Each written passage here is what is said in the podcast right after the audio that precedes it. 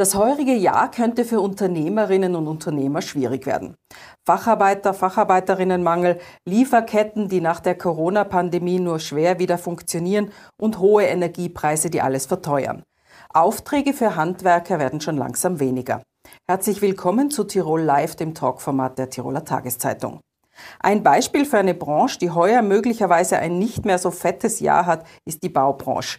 Anton Rieder ist Bauunternehmer und Wirtschaftskammerfunktionär. Herzlich willkommen. Äh, was ist für Sie 2023 die größte Herausforderung in der Branche? Ja, Frau Baumann, grüß Gott und vielen Dank für die Einladung. Ja, das Jahr 2023 bringt einige Herausforderungen für uns. Die Bekannten, die uns schon länger begleiten, die Personalthematik, Arbeitskräftemangel, Fachkräftemangel, aber auch natürlich die Kostenentwicklung, die Kostenexplosion, mit der wir konfrontiert sind. Neu dazu kommt, dass es heuer auch ganz wichtig ist, dass wir die Auftragsbücher gut füllen können. Das ist für uns äh, etwas ungewohnt, denn die letzten Jahre waren ja völlig anders, da waren wir immer überbucht. Für die, die schon länger in der Branche sind, ist es aber nicht ganz unbekannt. Ähm, auch vor dem Bauboom hatten wir eine vergleichbare Situation. Mhm. Äh, wie sieht es denn mit den Engpässen in Lieferungen aus? Es gab ja während Corona unterschiedlichste Verknappungen. Einmal Holz, einmal Dämmstoffe. Hat sich das erledigt? Funktioniert das wieder? Es hat sich deutlich entspannt. Das funktioniert äh, wesentlich besser als äh, in den ärgsten Zeiten der Corona-Krise. Äh, man muss dazu sagen, es gibt aber schon das eine oder andere, wo es vielleicht noch Schwierigkeiten gibt. Beispielhaft erwähnt sind zum Beispiel Wärmepumpen. Wenn den Wärmepumpenherstellern die Prozessoren fehlen, dann können sie die Wärmepumpen nicht ausliefern. Also es kann schon sein, dass es da und dort noch Schwierigkeiten gibt. Insgesamt gilt, man muss die Dinge früher bestellen. Man muss rechtzeitiger dran sein.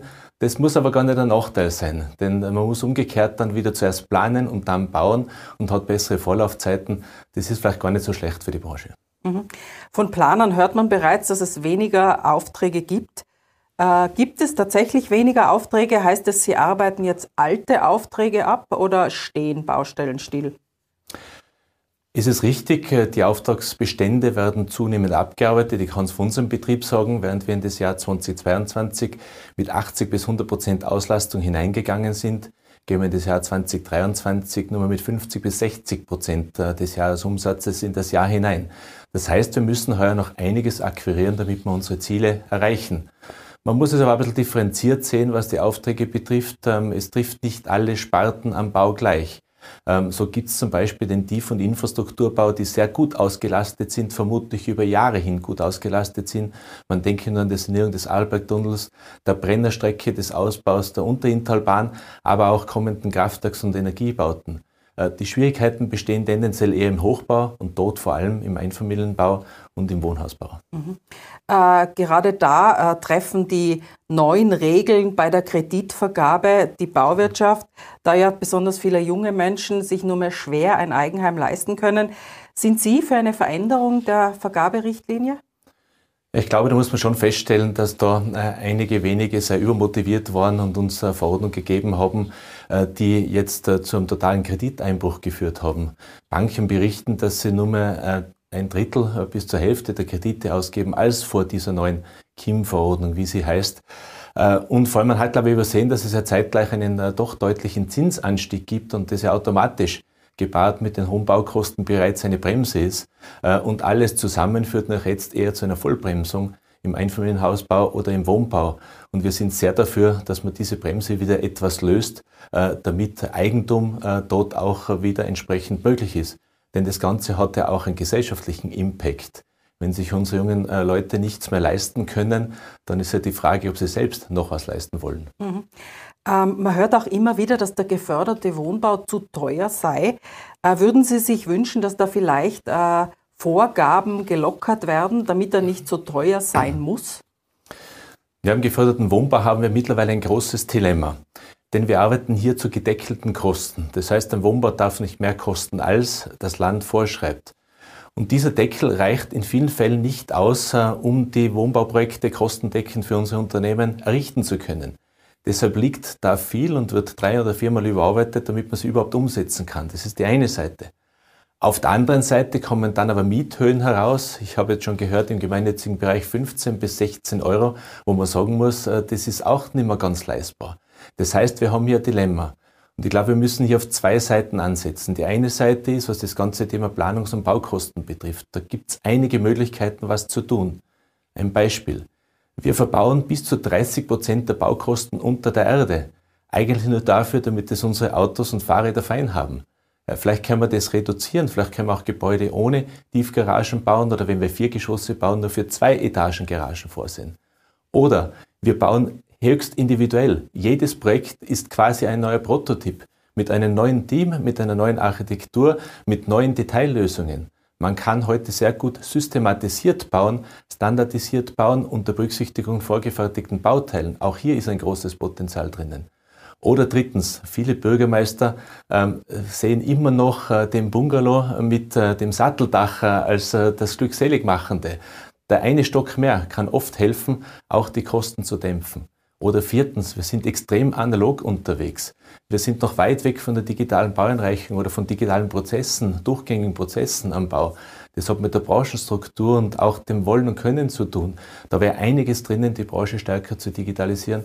Und fünftens, und das Schwierigste, ist die Rücknahme von Normen, Vorschriften oder Gesetzen, die wir uns in den letzten 20 Jahren gegeben haben, die immer nur das ganze Niveau nach oben geschraubt haben. Auch hier müssen wir ansetzen.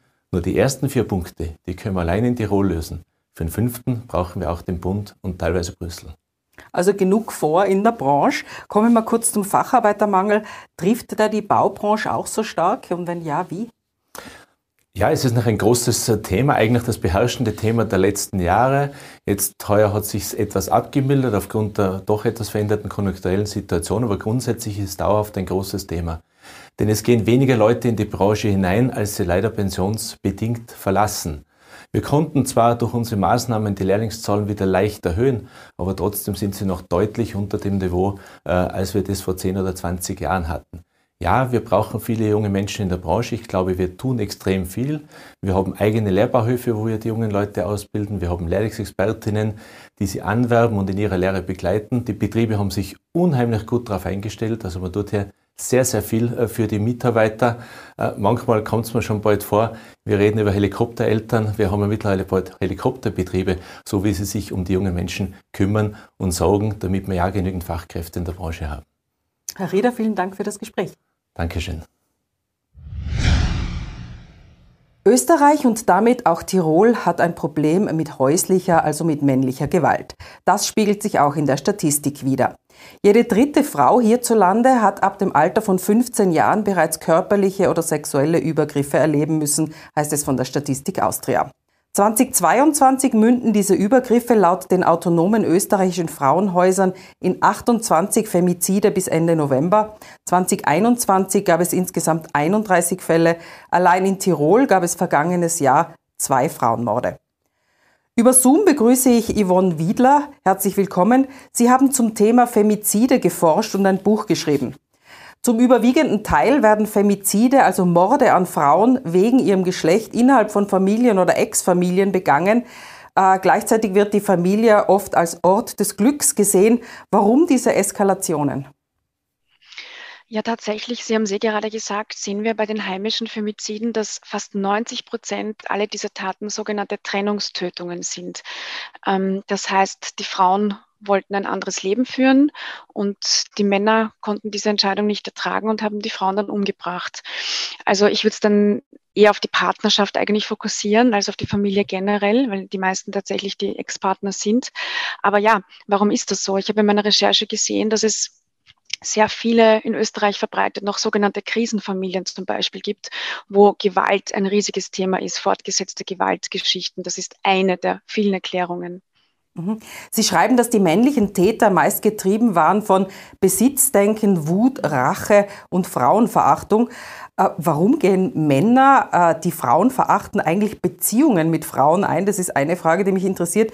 Beziehungsweise, warum reflektieren Sie nicht, dass Sie selbst ja auch eine Mutter haben, die ja auch eine sehr wichtige Person im Leben von Männern ist? Warum funktioniert das bei diesen Männern nicht? Ja, warum gehen Sie Beziehungen ein? Das sind keine Beziehungen auf Augenhöhe. Das ist nicht eine Partnerschaft, wie wir uns das vielleicht vorstellen, dass alles beide gleichgestellt sind, sondern da geht es eben, wie schon gesagt, um Besitzdenken.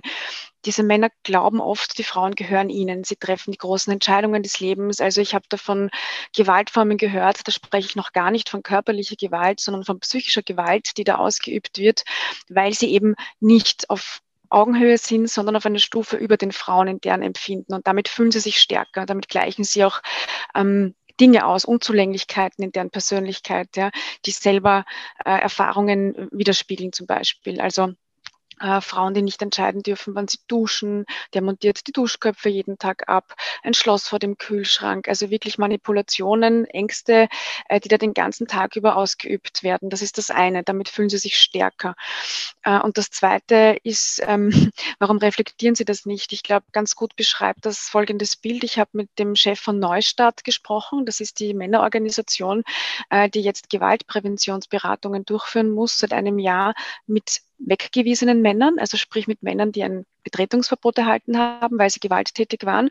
Und der hat mir erzählt, jetzt nach einem Jahr rückblickend Erfahrung aus diesen Gesprächen, über 80 Prozent der Männer, die dort sitzen, und die sind Männer in den 30ern, 40ern, 50ern, 60er Jahren, in allen Altersgruppen, haben noch nie vorher in so einem Setting über ihre Probleme geredet.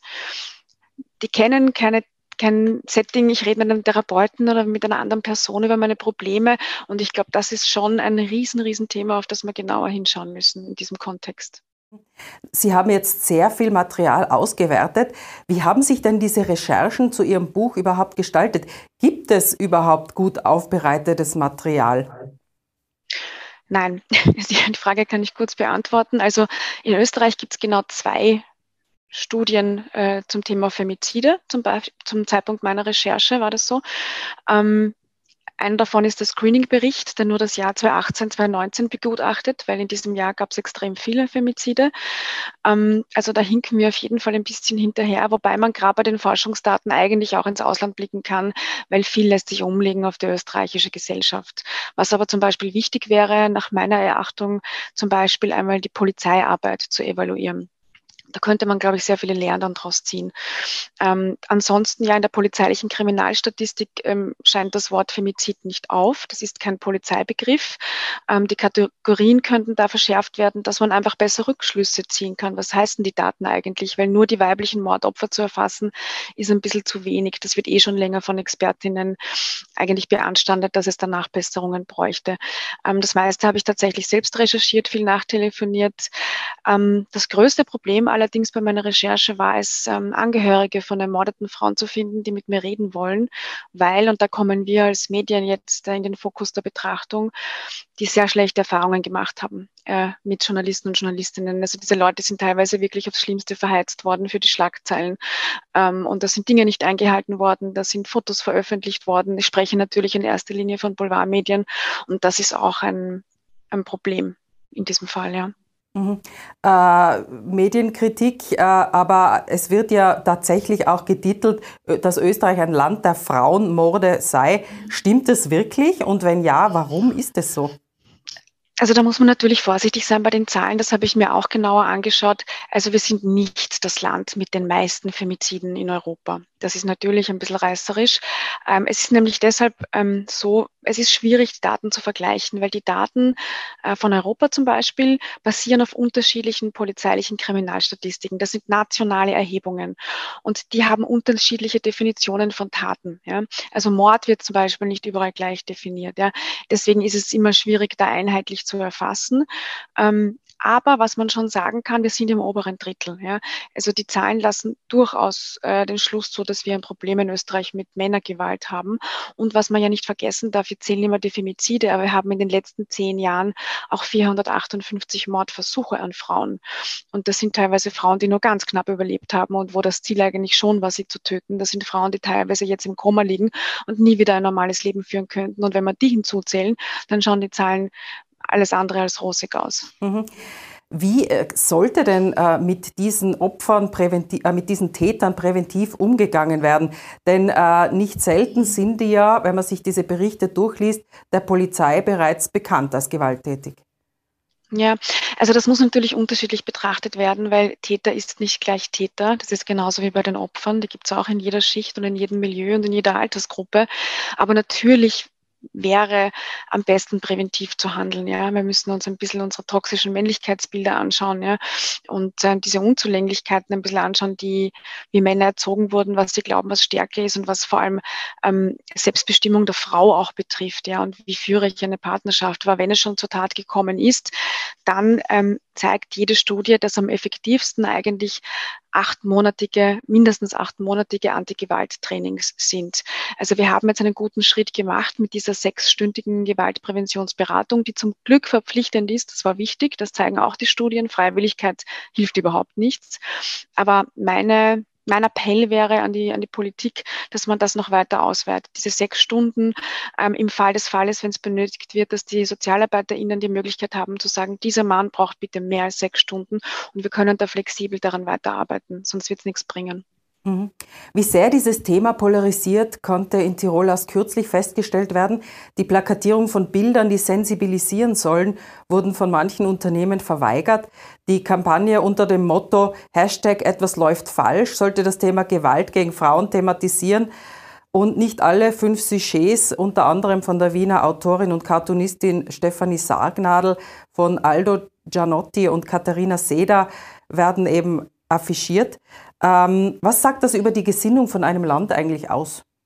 Wenn schon ein Plakat Naja, man ist? könnte sagen, es ist ein bisschen ein Bild dafür, dass wir gerne wegschauen, ne? dass wir Probleme nicht thematisieren. Also wie kann man das am besten veranschaulichen? Wenn in Spanien ein Femizid passiert, dann ist das halbe Land auf der Straße und demonstriert. Ähm, in Österreich ist es verdächtig ruhig, finde ich, sowohl von Seiten der PolitikerInnen teilweise. Also wenn ich mich erinnere, im Jahr 2022 hatten wir am Stück sechs oder sieben Frauenmorde und da war nur Stille. Ja, da gab es kein Statement, da gab es nichts von Seiten der Frauenministerin zum Beispiel, ja, wo man sich schon noch fragen kann, was spiegelt das denn wieder, ja, wenn sowas einfach dahingenommen wird oder wenn mir fehlt die Empörung ähm, prinzipiell ein bisschen in unserem Land, ja, was Männergewalt angeht äh, und ähm, auch bei den Maßnahmen könnte man ein bisschen schneller vorantun und vielleicht ist das auch ein bisschen ein Spiegel davon, ja. Ähm, dass viel hingenommen wird und dass es wenig Aufschrei gibt, was eigentlich nicht sein darf und nicht kann, finde ich. Frau Wiedler, vielen Dank für das Gespräch. Am Donnerstag, den 9. Februar, ist Yvonne Wiedler zu einem Buchgespräch in der Stadtbibliothek in Innsbruck. Um 19 Uhr wird über Thesen aus ihrem Buch Heimat bist du toter Töchter diskutiert. Das war Tirol Live. Die Gespräche mit unseren Gästen sind wie immer nachzulesen in der Tiroler Tageszeitung, zu sehen auf tt.com und nachzuhören im Tirol Live Podcast.